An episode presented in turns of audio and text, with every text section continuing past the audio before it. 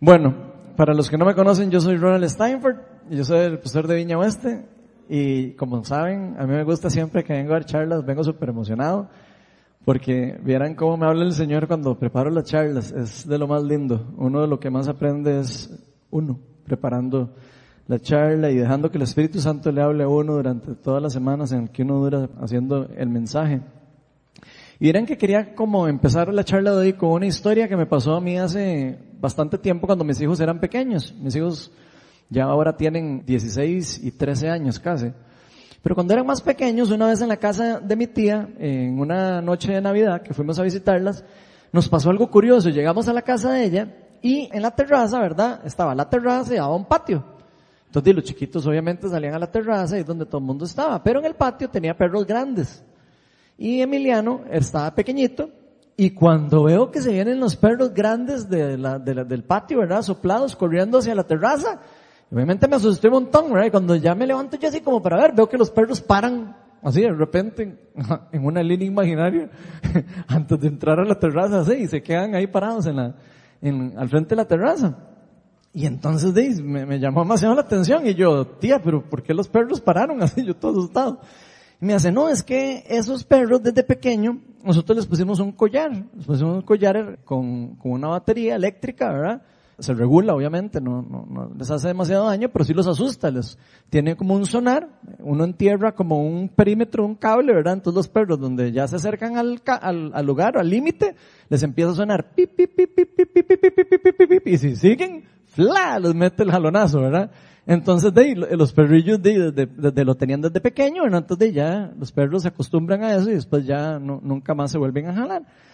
Pero me llamaba la atención que mi tía me contaba que eso lo tenían desde pequeños, pero que ya ahora, después de un tiempo, el collar que tenían ya no tenía el sonar ni la, ni la electricidad, tenían otro collar. Pero los perros en su mente, como desde, pequeños andaban con el collar y sentían el jalonazo, con solo que sintieran en el cuello que andaban con el collar, ellos creían que andaban con el collar electrificado. Entonces, de, eh, simplemente no pasaban por ahí. Ellos, en pocas palabras, aunque esos perros ya estaban libres de eso, ¿verdad? Ya, ya tenían libertad para poderse mover en todo lugar, de, seguían viviendo con una mentalidad atrapados o limitados porque sentían en su mente que tenían puesto ese collar. Y vieran que este ejemplo se me parece demasiado a mí, a lo que vivimos nosotros los seres humanos desde que nos separamos de Dios. Esto es, yo lo veo así, ¿verdad? Obviamente es un ejemplo ilustrativo, ¿verdad? Pero yo lo veo así como, como si en la caída de la humanidad, Satanás nos hubiera puesto un collar de estos electrificados en nuestro cuerpo y que nos mantenía controlados en una área delimitada, controlada o gobernada por el reino de las tinieblas. De manera que si nos quedáramos ahí, ¿verdad? estaríamos destinados a quedarnos atrapados de por vida y destinados a la muerte eterna.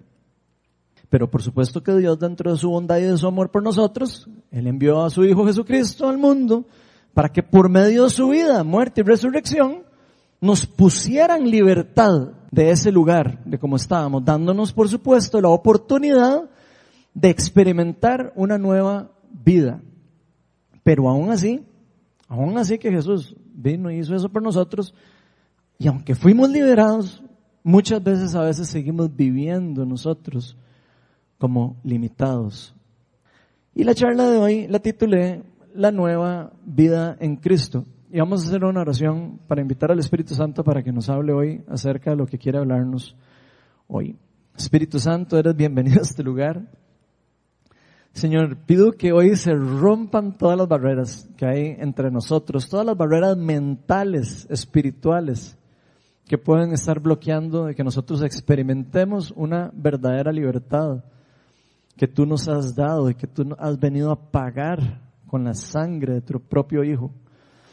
Espíritu de Dios, te pido para que quites todo velo en nuestros ojos y en nuestros oídos, que prohíba de que nosotros podamos entender el mensaje que, que hoy trae nuestro Señor Jesucristo a través de mí.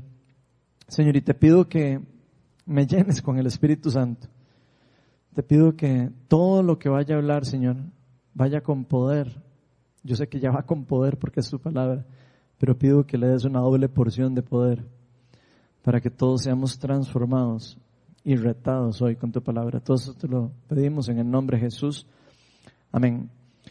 Bueno, y vamos a estar enfocados en el capítulo 8 de la carta de Pablo a los Romanos. Entonces, si usted trae Biblia, voy a pedirle que la saque y la abra en el capítulo 8 y vamos a estar entre el versículo 1 y el versículo 13. Dice, por lo tanto, ya no hay ninguna condenación para los que están unidos a Cristo Jesús pues por medio de él, la ley del Espíritu de vida me ha liberado de la ley del pecado y de la muerte. En efecto, la ley no pudo liberarnos porque la naturaleza pecaminosa anuló su poder. Por eso Dios envió su propio Hijo en condición semejante a nuestra condición de pecadores para que se ofrecieran sacrificio por el pecado. Así condenó Dios al pecado en la naturaleza humana, a fin de que las justas demandas de la ley se cumplieran en nosotros, que no vivimos según la naturaleza pecaminosa, sino según el Espíritu. Los que viven conforme a la naturaleza pecaminosa fijan la mente en los deseos de tal naturaleza. En cambio, los que viven conforme al Espíritu fijan la mente en los deseos del Espíritu. La mentalidad pecaminosa es muerte, mientras que la mentalidad que proviene del Espíritu es vida y paz. La mentalidad pecaminosa es enemiga de Dios, pues no se somete a la ley de Dios ni es capaz de hacerlo. Los que viven según la naturaleza pecaminosa no pueden agradar a Dios. Sin embargo, ustedes no viven según la naturaleza pecaminosa, sino según el Espíritu, si es que el Espíritu de Dios vive en ustedes. Y si alguno no tiene el Espíritu de Cristo, no es de Cristo. Pero si Cristo está en ustedes, el cuerpo está muerto a causa del pecado. Pero el mismo espíritu que está en ustedes es vida a causa de la justicia. Y si el espíritu de aquel que levantó a Jesús de entre los muertos vive en ustedes, el mismo que levantó a Cristo de entre los muertos también dará vida a sus cuerpos mortales por medio de su espíritu que vive en ustedes. Por tanto, hermanos, tenemos una obligación pero no es la de vivir conforme a la naturaleza pecaminosa. Porque si ustedes viven conforme a ella, morirán. Pero si por medio del Espíritu dan muerte a los malos hábitos del cuerpo, vivirán. Entonces esa es la palabra de Dios que vamos a estudiar hoy. Y hoy vamos a ver cuatro implicaciones acerca de la nueva vida que Dios nos está ofreciendo o nos ofrece por medio de Cristo y mediante la obra libertadora del Espíritu Santo. Pero antes de empezar la charla de hoy y empezar con los puntos, quiero, me gustaría aclarar algunas definiciones básicas de este pasaje, porque es un pasaje bastante profundo. Entonces vamos a leer, voy a pedirle a Anthony que me, que me por favor me ponga ahí en la pantalla algunas definiciones y la primera es sarx. Esa es una palabra que se repite siete veces en ese pasaje. Y sarx, en algunas Biblias la, la, traducen como carne, en otras como cuerpo, en otras como naturaleza pecaminosa. Ese es el significado general de, ese, de esa palabra. De hecho, traducido por la nueva versión internacional, en algunas partes del Nuevo Testamento, y de hecho esto para los que no saben, siempre ha generado un poco de problema a nivel teológico, porque en algunas partes, particularmente en las cartas de Pablo, él usa esta palabra para la definición de sarx como cuerpo y en otras partes como naturaleza pecaminosa. Ahora, según Douglas J. Moe, que es un profesor del Nuevo Testamento en Wheaton College, en Illinois, Estados Unidos, les voy a decir cómo él define esta palabra sarx. De hecho, él participó en una revisión de la nueva versión internacional cuando antes algunas Biblias decían carne y él participó para ver si se podía cambiar esa palabra naturaleza pecaminosa por otra. Vamos se los cuento como, como una historia.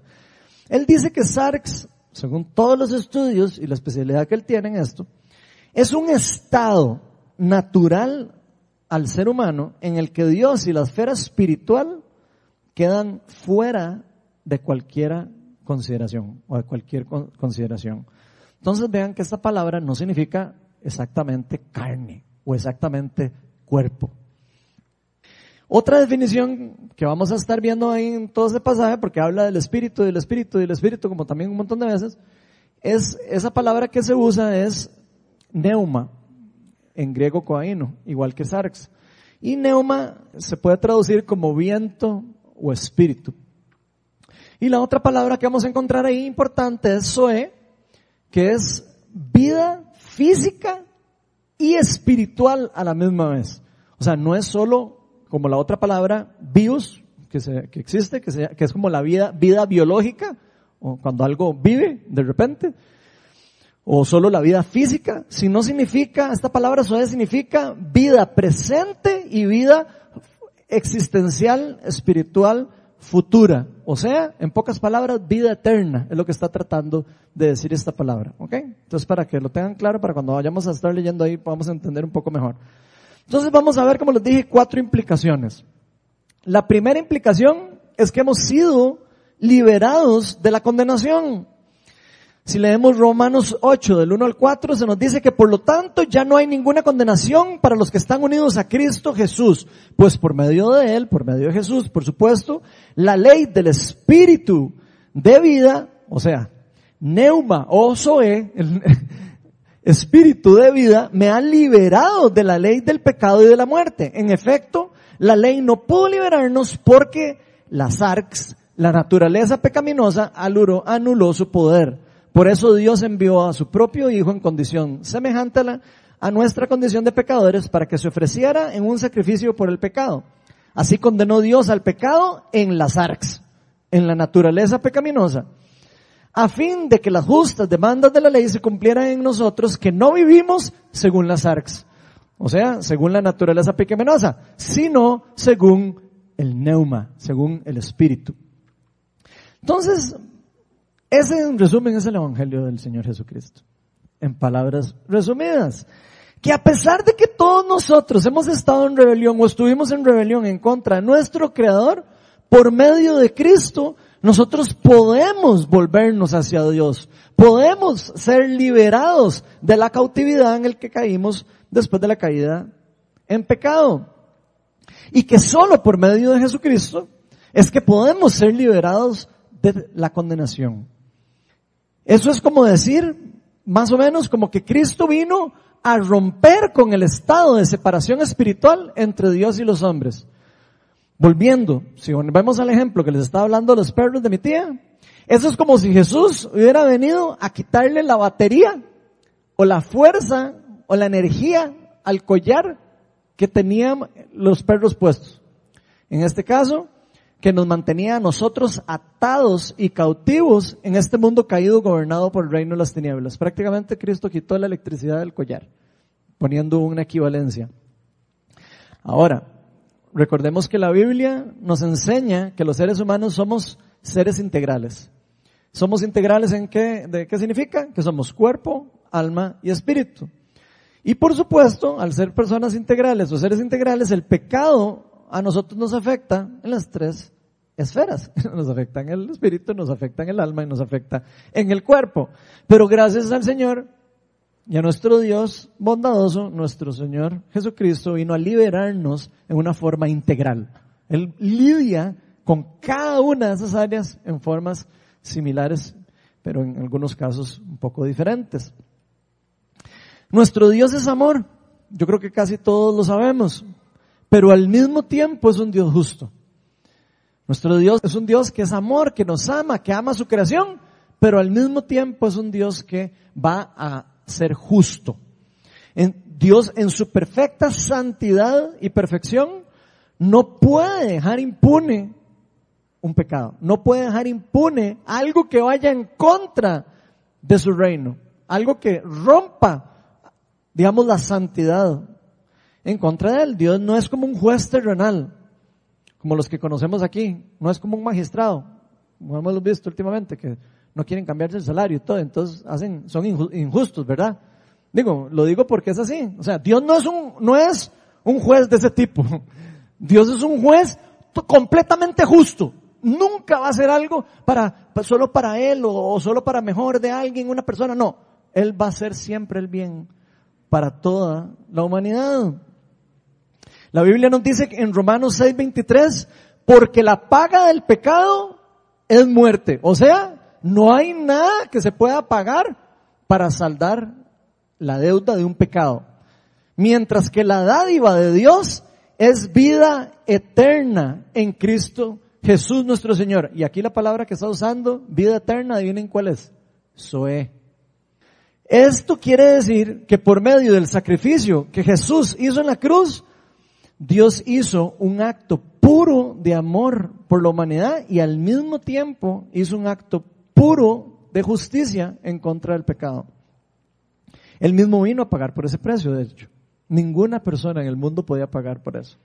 Él era el único que podía venir a cumplir la justicia y la santidad en lugar nuestro. De hecho, la ley por sí sola, los mandamientos que todos conocemos como la ley de Dios, no puede a nosotros liberarnos del pecado. Es imposible. ¿Por qué? Porque nuestra naturaleza pecaminosa o nuestro estado, ya que entendimos qué significa sarx, ese estado de separación entre Dios y los hombres, ese estado de separación en donde yo no puedo ni siquiera poner atención en las cosas de Dios porque estoy completamente separado espiritualmente de Él, anula por completo el poder de la ley.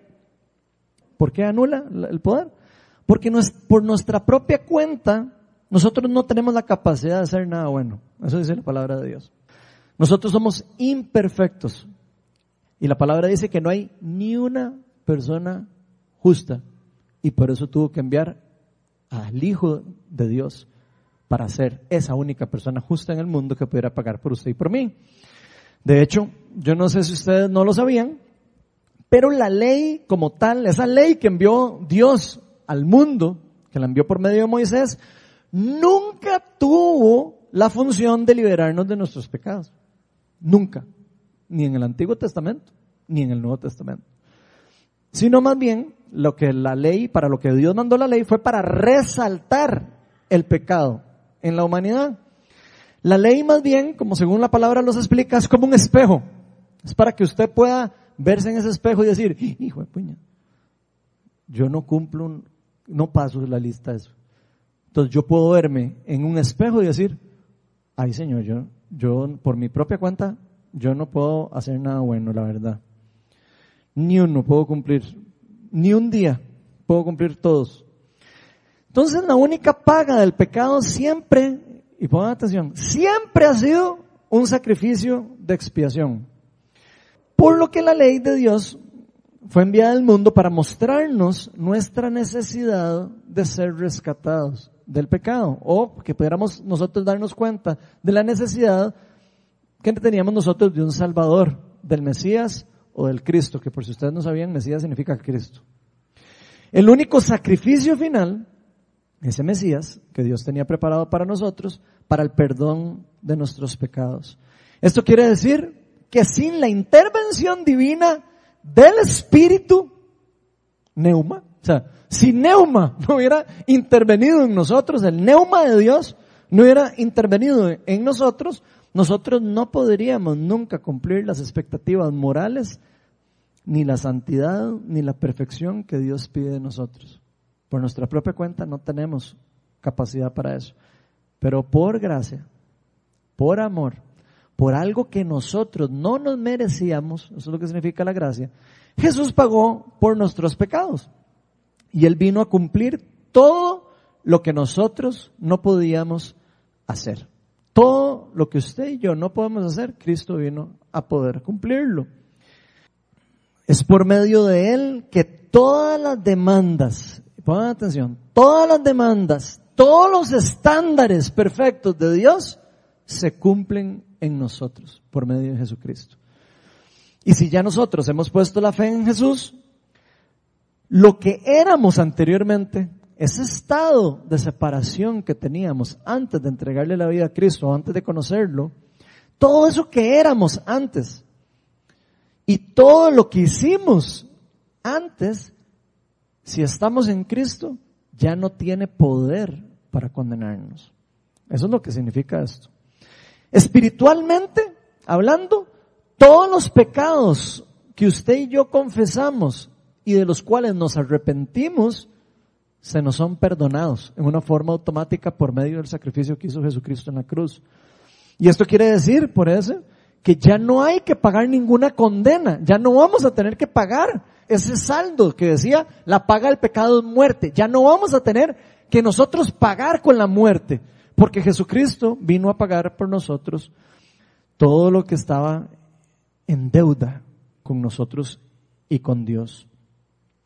Ahora, una vez que Cristo nos libera espiritualmente hablando, el enemigo, Satanás, va a tratar de hacernos pensar a usted y a mí en nuestra mente, porque el Espíritu ya lo saló, en nuestra mente, en el alma, nos va a hacer pensar que todavía tenemos un collar puesto en el cuerpo. Eso es lo que Él va a tratar de hacernos pensar, porque sí lo teníamos. Entonces nos va constantemente a recordar que nosotros tenemos un collar puesto, pero ese collar ya no tiene poder. Y aunque sintiéramos todavía en nuestro cuerpo que, que tenemos ese collar puesto, como en el caso de los perritos, ¿verdad? Tenemos que llegar a entender nosotros en el alma, en nuestra mente, que ese collar ya no tiene poder para bloquearnos, para inmovilizarnos, para, para no dejarnos pasar del reino de las tinieblas al reino de Dios. ¿Por qué? Porque ya fuimos liberados completamente de ese poder. Ahora tenemos esa libertad que Dios nos dio. La condena ya fue pagada. Ya Él pagó la deuda completa por nosotros. Jesucristo. Esto quiere decir, espiritualmente hablando, que el sacrificio de Jesús aplica a nosotros contando su muerte en la cruz como si fuera nuestra. Como si, como si ya nosotros hubiéramos muerto. Eso es lo que significa la expiación que estábamos hablando, el, el sacrificio de expiación. Antes, cuando la ley de Moisés estaba, ¿qué era lo que pagaba la expiación? El sacrificio de corderos. Si ustedes revisan, las personas que no cumplían la ley no era que los que cumplían estaban salvos, no. Tenían que sacrificar un cordero cada año para perdón de pecados. O sea, siempre ha sido de la misma forma, para que no se confundan con eso. Entonces, esto quiere decir que ese sacrificio fue aplicado para nosotros, contando absolutamente todo. La, la muerte de Jesucristo en la cruz como nuestra, y no solo eso, sino que nos, dándonos a nosotros una nueva oportunidad para tener una nueva vida en Cristo. Eso es prácticamente lo que se está haciendo. O sea, esa liberación del estado de separación espiritual, ese estado de sarx con Dios, es liberado. Es como si le hubieran apagado la energía a ese collar y ocurre en una forma inmediata. Cuando una persona pone la fe en Cristo, inmediatamente es liberado de sus sarx. Automáticamente, espiritualmente hablando. Y esto, por supuesto, tiene grandes implicaciones en nuestra vida. La segunda implicación es que hemos sido llamados a una nueva forma de vida. Romanos 8, del 5 al 10 dice, los que viven conforme a las arcs, a la naturaleza pecaminosa, fijan la mente en los deseos de tal naturaleza. En cambio, los que viven conforme al neuma, al espíritu, fijan la mente en los deseos del neuma, los deseos del espíritu. La mentalidad pecaminosa sarx es muerte, mientras que la mentalidad que proviene del espíritu neuma es vida y paz, Zoe. La mentalidad pecaminosa sarx es enemiga de Dios, pues no se somete a la ley de Dios, ni es capaz de hacerlo. Los que viven según la naturaleza pecaminosa sarx no pueden agradar a Dios. Sin embargo, ustedes, y es la buena noticia, no viven según las arcs, no viven según la naturaleza pecaminosa, sino según el neuma, según el espíritu. Si es que el neuma de Dios, si es que el espíritu de Dios vive en ustedes. Y si alguno no tiene el neuma de Cristo, no es de Cristo. O sea, si alguien no tiene el espíritu de Cristo. Pero si Cristo está en ustedes, el cuerpo está muerto a causa del pecado, pero el espíritu, neuma, que está en ustedes, es vida, Zoe, a causa de la justicia. Entonces aquí Dios nos está explicando que hay dos formas en cómo nosotros podemos vivir en este mundo. Prácticamente es lo que está explicando. Conforme al sarx y conforme al neuma. Conforme a la naturaleza pecaminosa y conforme al espíritu. La primera tiene que ver con vivir en un estado espiritual separado de Dios. Esa es la primera. Eso quiere decir que es un estado en donde todo lo que Dios nos manda no es una opción para nosotros. Una persona que está viviendo en las ARCs no puede someterse a las demandas de Dios. De hecho, una persona que está en ese estado no quiere saber nada de Dios. No quiere saber absolutamente nada de Dios, no, no le interesa saber nada de lo que Dios quiere, nada de lo que Dios le gusta, nada de lo que Dios llama. No le interesa lo que Él diga, ni siquiera que es bueno para nosotros. O sea, ese estado es un estado de una vida desenfocada de Dios. Una vida que no puede poner la mirada en Dios. Es un desenfoque completo. Según este pasaje, este estado espiritual, ese verdad de Sarks, nos lleva directo a enfocarnos solo en los deseos personales. Una persona que está viviendo en el SARS está enfocada solo en lo que le es importante a él o a ella. Se enfoca en los deseos personales y en los, en los deseos egoístas. Donde solo nos interesa lo que creemos que es bueno para nosotros. Ese sería ese estado. Eso es equivalente, prácticamente, espiritualmente hablando, según la Biblia, a vivir como estando muertos en vida, siendo enemigo de Dios al mismo tiempo. Nada, en ese estado puede hacer que la persona agrade a Dios de ninguna manera, porque está en un estado de rebelión, en un estado que está completamente alejado de lo que Dios quiere para él o para ella. Entonces este estado está ligado a un tipo particular de mentalidad. Ojo, ese estado va de la mano de una forma particular de pensar o un tipo particular de mentalidad que no nos permite tan siquiera poner atención a lo que Dios quiere. No nos permite poner la mirada en Dios y mucho menos a someternos a la ley de Dios. No podemos ver ni siquiera lo bueno que Dios tiene para el mundo ni para nosotros. Y por ende no podemos en ese estado, ¿verdad?, reaccionar positivamente a la bondad ni a la gracia de Dios. En ese estado vivimos nuestras vidas engañados porque estamos creyendo algo que es mentira. En nuestra mente, en nuestra mente vivimos engañados, creyendo que somos libres, como en el caso de los perros. Ellos creen que son libres, pero están cautivos. Pero no nos damos cuenta en ese estado que tenemos un collar con electricidad que no nos permite movernos con libertad. Estamos siendo restringidos hacia donde podemos ir, hacia lo que podemos hacer, lo que podemos experimentar. Y aunque pareciera que somos libres en ese estado, aunque pareciera que tenemos cierta libertad, como esos perritos creen que tienen libertad, la triste realidad es que vivimos nosotros, si estuviéramos en ese estado, vivimos exactamente igual que esos perros. Atrapados en un área particular donde de ahí no puede salir y está completamente atrapado, solo que en este caso, ya no hablando de los perros, estaríamos hablando de una persona atrapada en el patio del reino de las tinieblas. Y eso es un problema porque estar atrapado en el patio del reino de las tinieblas implica que uno va o está destinado directo a la muerte eterna. Entonces es mucho más serio que los perritos. Y yo sé lo que es vivir en ese estado, porque yo lo viví. Yo sé exactamente lo que se siente estar en una mentalidad de ese tipo, en donde uno escucha algo de Dios y uno dice, ¿qué es eso? Es como, no me interesa, ni siquiera. o sea, no, en mi mente, cuando yo no creía en Cristo, no, no hace mucho tiempo, por cierto, a mí me hablaban de Dios y yo me burlaba de Dios. Mi esposa se enojaba conmigo, me echaba pleitos al frente de cristianos, burlándome de que creían en la Biblia.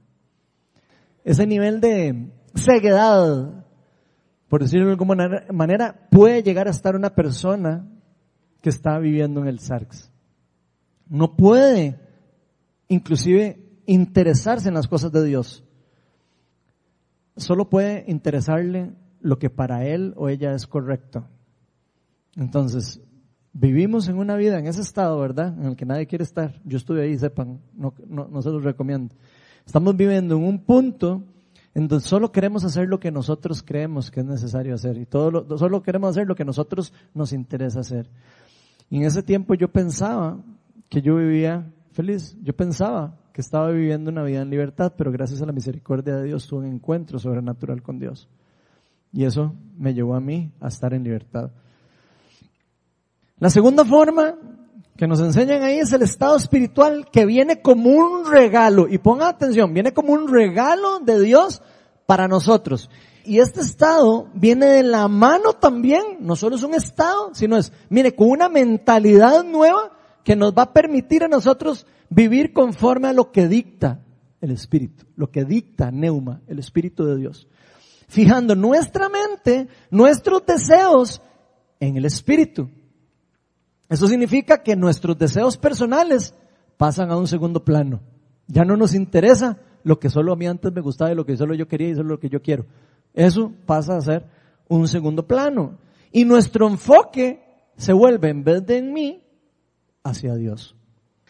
Se nos dice que esta mentalidad que proviene del Espíritu, que proviene del neuma, eso es, es vida eterna. Eso es lo que nos dice el pasaje. Y paz. O sea, esta nueva forma de vivir es la única que puede realmente saciar nuestras necesidades y llevarnos a cumplir el propósito para lo que fuimos creados. Ese estado es el único en el que nosotros podemos experimentar precisamente eso que acabo de decir. Esta nueva forma de pensar solo puede ocurrir si usted o yo le hemos entregado la vida a nuestro Señor Jesucristo y nos hemos sometido a su señorío. Si nos hemos sometido a su reinado. Y esto es así porque es el Espíritu Santo, o sea, es el Espíritu de Dios quien nos da a nosotros la capacidad para vivir y experimentar en esta nueva forma de vida en Cristo. No es nosotros, no es la mente, no es la inteligencia, no es el conocimiento, es el neuma el que permite y nos empodera a nosotros y nos habilita para poder empezar a tener esa mentalidad diferente y hacer todo eso que explican en ese pasaje. Y yo creo que todos sabemos que un cambio de mentalidad, casi que se los puedo asegurar que todo el mundo sabe, es algo que nos cuesta a todos. Cuando usted está acostumbrado a hacer algo y tiene que cambiar lo que usted ha estado haciendo por mucho tiempo, nos cuesta a todos. No es automático, ¿cierto? Vean lo que dice Gálatas 5, del 16 al 18. Dice, así que les digo, vivan por el neuma, vivan por el espíritu, y no seguirán los deseos de las arcs, de la naturaleza pecaminosa. Porque de esta desea lo contrario al espíritu, al neuma. Y el espíritu desea lo que es contrario a ella. Los dos se oponen entre sí, de modo que ustedes no pueden hacer lo que quieren. Ojo el engaño, ¿verdad? Espiritual que hay detrás de todo eso. Pero si los guía el neuma, si los guía el espíritu, no están bajo la ley, ni siquiera. La ley ya no tiene poder para condenarnos, porque estamos viviendo en el neuma, en la habilidad que Dios nos dio a través de su espíritu para poder vivir en libertad. Así que se nos dice, si ustedes son de Cristo, vivan libres, vivan ahora libres, por medio del Espíritu que fue depositado en ustedes. Porque así como los perritos de mi tía siguen viviendo en su vida con esa mentalidad, como si todavía estuvieran limitados o atrapados por los collares porque los tenían guindando en el cuello, nosotros podríamos dejarnos engañar y vivir como si todavía viviéramos atrapados en la vida pecaminosa y condenados a la muerte.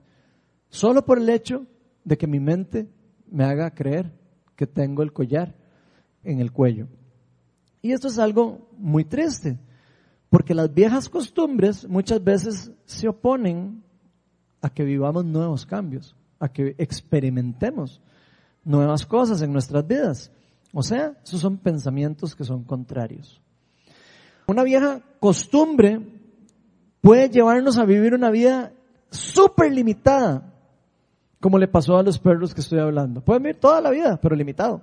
No puede, no va a poder disfrutar de la completa libertad y no experimentar una libertad completa y verdadera, porque por mucho tiempo estuvimos acostumbrados a que estábamos limitados y estábamos tan acostumbrados a vivir de esa forma que seguimos atados a como vivíamos en el pasado. Pero los hijos de Dios hemos sido llamados a tener una nueva vida en Cristo. No, no solo hemos sido llamados, sino se nos ha dado el poder para poder hacerlo. La tercera implicación es que tenemos la obligación, oigan, tenemos la obligación de responder a la gracia de Dios. Romanos 8, 12, 13 dice, por tanto hermanos, tenemos una obligación. O sea, no, es si usted quiere o no quiere, es una obligación si usted está viviendo en el neuma. Tenemos una obligación, pero no es la de vivir conforme al sarx o a la naturaleza pecaminosa. Porque si ustedes viven conforme a ella, morirán. Pero si por medio del Espíritu dan muerte a los malos hábitos del cuerpo, vivirán. Entonces, si hemos entendido lo que Jesús ha hecho por nosotros, nos vamos a dar cuenta que ya no se trata de cómo éramos antes. Ya no se trata ni siquiera que cómo pensaba yo antes, ni quién era antes, ni qué pasó antes. No, no tiene nada que ver con el pasado. Se trata de lo que somos ahora en Cristo, en el presente.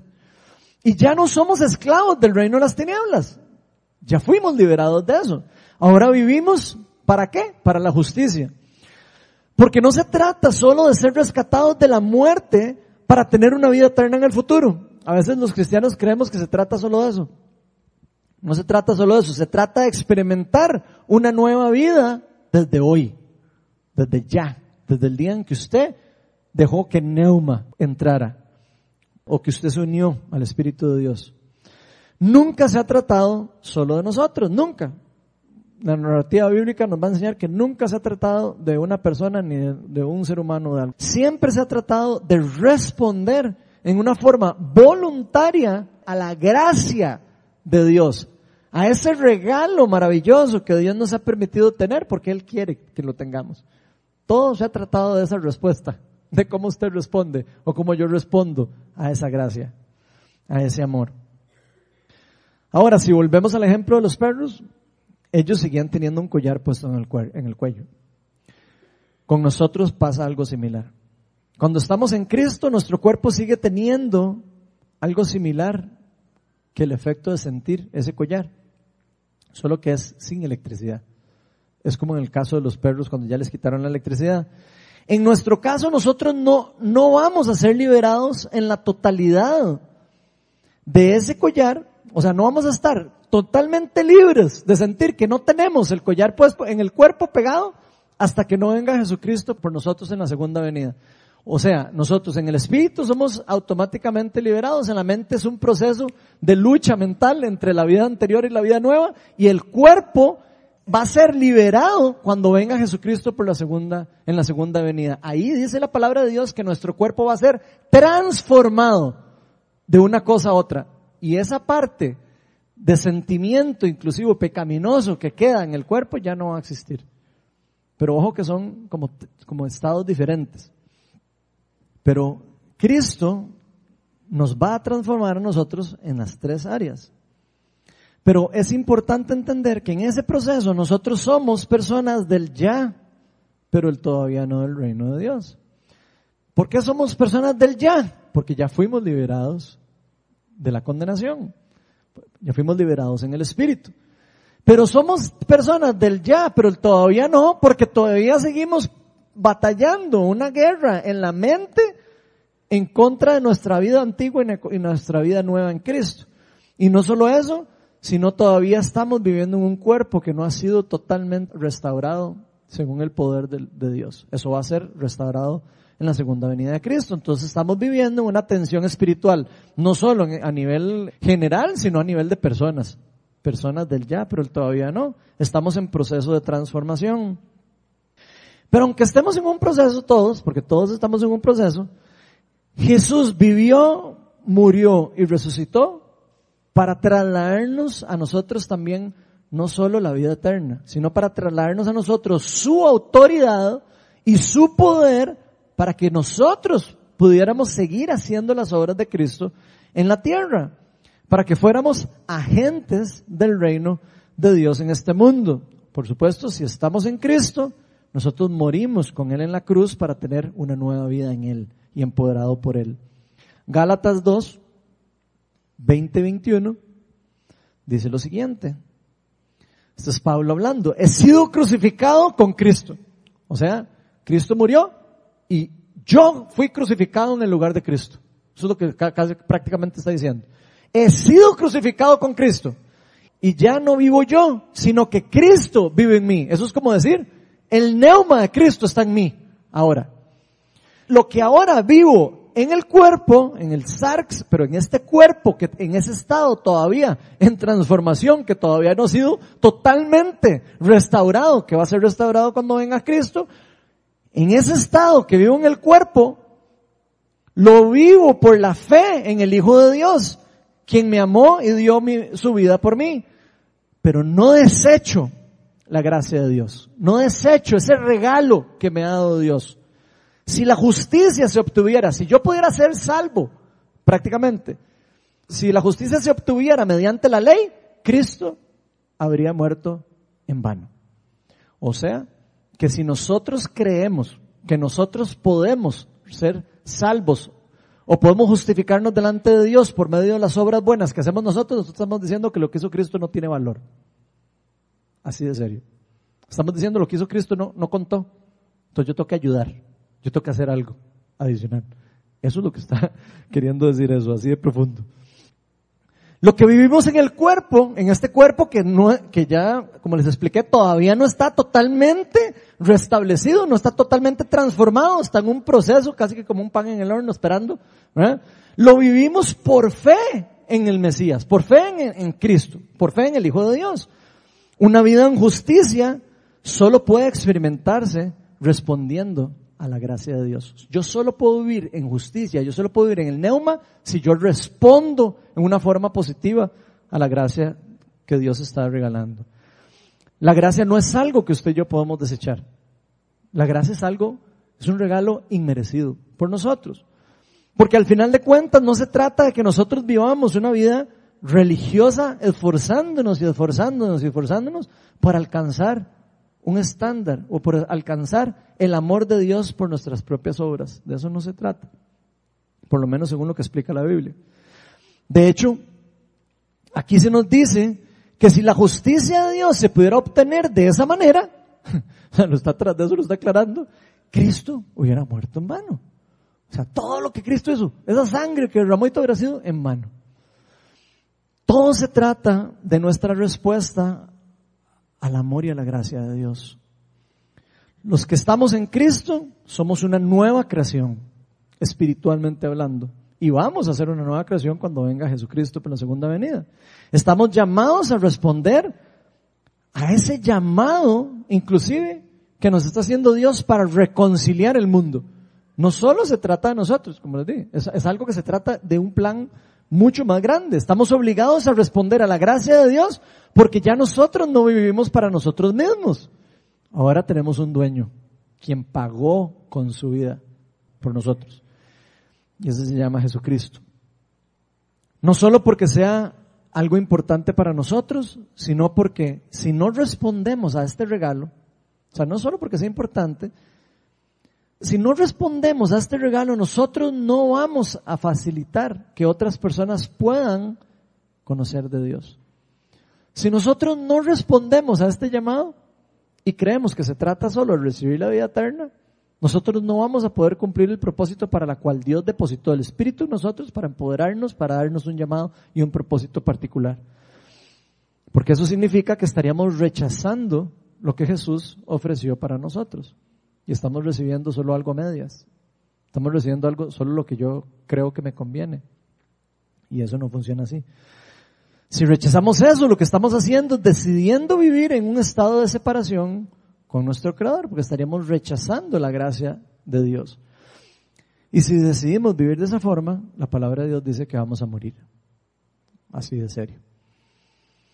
En cambio, si decidimos creerle a Dios, si usted y yo decidimos poner la fe en Cristo, creerle a Dios y por medio de lo que Él hizo, saber que ya no hay condenación en nosotros, el poder del Espíritu Santo va a ser depositado en nosotros y de esa forma sí vamos a ser habilitados por medio de Dios para darle muerte a todos los deseos y a todos los malos hábitos del cuerpo, como decía en el pasaje. Porque el Espíritu sí tiene el poder, nosotros no, el Espíritu sí tiene el poder para darnos esa nueva vida en Cristo, ese, ese regalo, esa gracia de poder recibir algo tan increíble como lo que Dios nos está dando nosotros y que Dios tiene para nosotros preparado.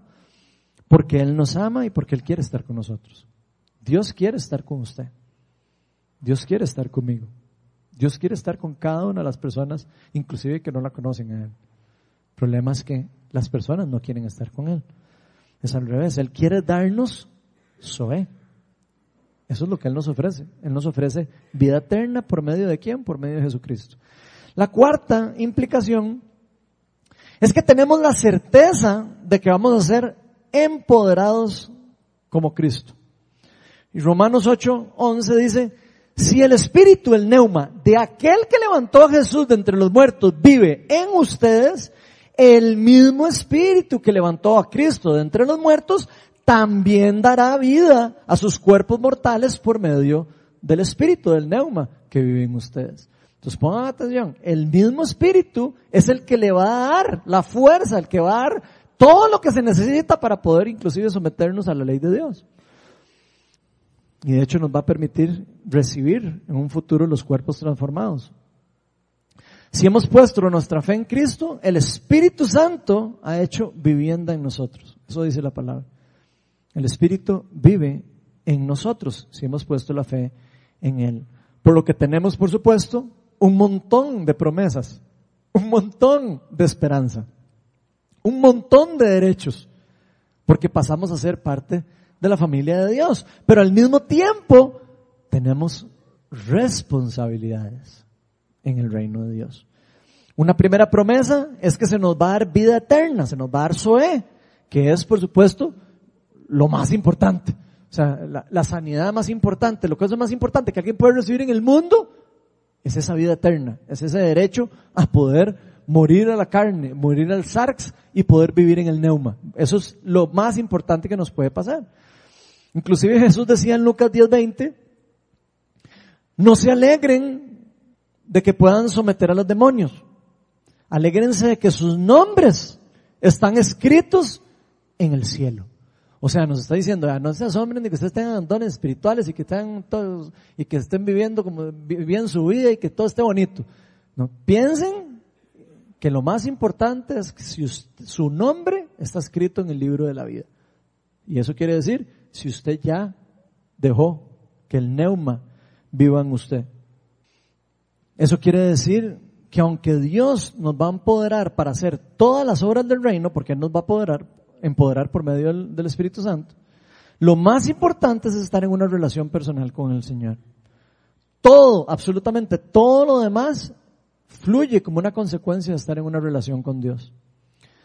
Pero para vivir en este mundo, por supuesto que vamos a requerir ser empoderados por Dios. ¿Y a qué me refiero con ser empoderados? Uno, le va a dar vida a nuestro cuerpo mortal.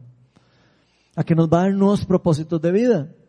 Incluso nos va a llenar con esperanza. Toda nuestra vida que pasamos en el mundo caído, peleando y luchando por todas las cosas malas que ocurren al de nosotros, Él nos va a llenar con esperanza. Él va a cambiar nuestras prioridades. Él va a cambiar nuestra forma de ver el mundo incluso. Va a cambiar nuestra cosmovisión acerca de todo el mundo en el que vivimos y acerca de Dios mismo. Romanos 6, del 4 al 5 dice, por tanto, mediante el bautismo fuimos sepultados con Él, está hablando de Cristo, en su muerte, a fin de que así como Cristo resucitó por el poder del Padre, también nosotros llevemos una vida nueva, Zoé. En efecto, si hemos estado unidos a Él en su muerte, sin duda también estaremos unidos con Él en su resurrección. O sea, si usted ha entregado la vida a Cristo, usted puede estar seguro que Cristo, así como el Espíritu resucitó a Jesucristo entre los muertos, el Espíritu lo va a resucitar a usted entre los muertos después. Eso es una promesa. Dios nos dio a nosotros, por supuesto, diferentes dones y diferentes habilidades para cumplir su plan de salvación con toda la humanidad. Y aunque los dones no son importantes, porque a veces le damos más importancia a la cuenta de lo que son, son necesarios para la implantación del reino. Son necesarios para poder ayudar a otras personas también a que, se, a que este reino se implante y crezca y se multiplique en este mundo caído. Pero Dios no solo nos da a nosotros la vida eterna, dones espirituales, dones naturales, sino que también nos da una nueva identidad en Cristo. Ya nosotros dejamos de ser ese antiguo Ronald, esa antigua persona ya, ya murió. Ya hay una nueva creación en nosotros. Romanos 8, del 14 al 17 dice, porque todos los que son guiados por el Espíritu, por el neuma, ojo que este es el pasaje que sigue después del pasaje largo que leí en el inicio, todos los que son guiados por el Espíritu de Dios son hijos de Dios. Y ustedes no recibieron un espíritu, un neuma, que de nuevo los esclavice al miedo, sino el espíritu neuma que los adopta como hijos y les permite clamar, Abba Padre. El espíritu, el neuma, el mismo espíritu, le asegura a nuestro espíritu, también neuma, que somos hijos de Dios. Y si somos hijos, somos herederos. Herederos de Dios y coherederos con Cristo.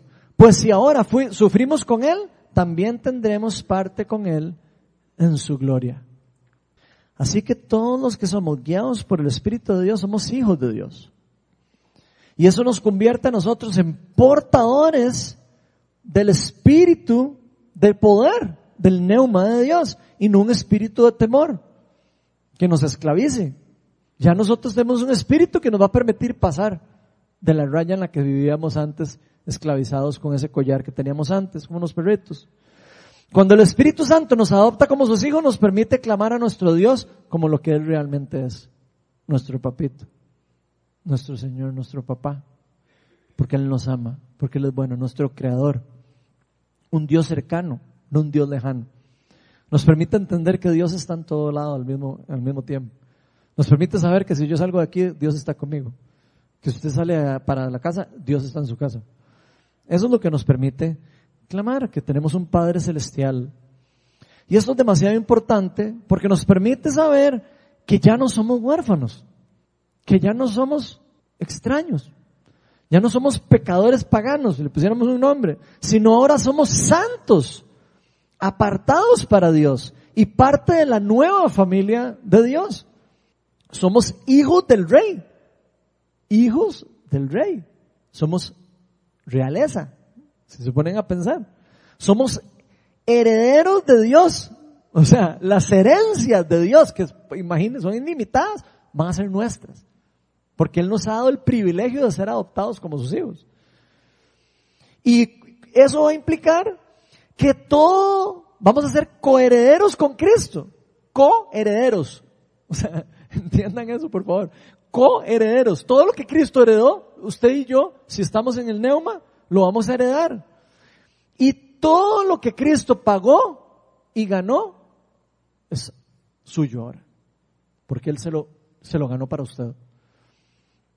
Ahora somos personas que vivimos en un estado en el cual, aunque suframos las consecuencias de vivir en este mundo caído en el que vivimos, complicadísimo, y que estamos en constante transformación, podemos estar en una relación con el Dios vivo.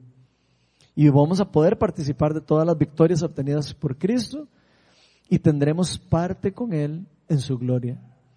Cristo fue glorificado. Nosotros vamos a ser glorificados también. Vamos a ser coherederos con eso que Él hizo. Vean lo increíble que es eso.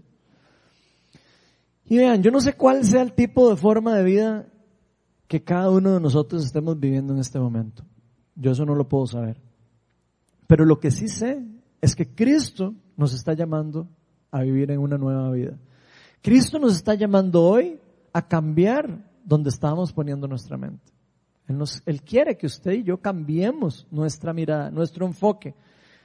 Él anhela que cambiemos nuestra forma de ver el mundo, nuestra forma de actuar, nuestra forma de vivir. Él quiere que podamos experimentar esa forma de vida que Él nos quiere dar.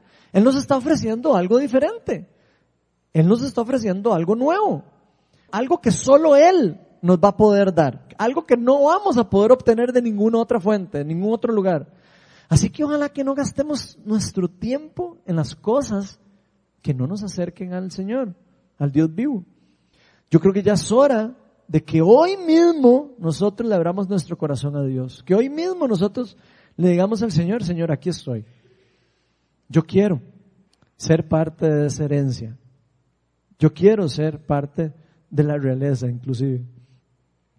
Y que creamos en las cosas que Él tiene para nosotros. Y si no lo hemos hecho todavía, hoy es el mejor día para que nosotros tomemos esta decisión de poner nuestra mirada y todos los esfuerzos que podamos hacer en nuestro cuerpo, nuestra mente, en la nueva vida que Dios nos está ofreciendo a través de Cristo, porque ese es el mejor regalo de Dios.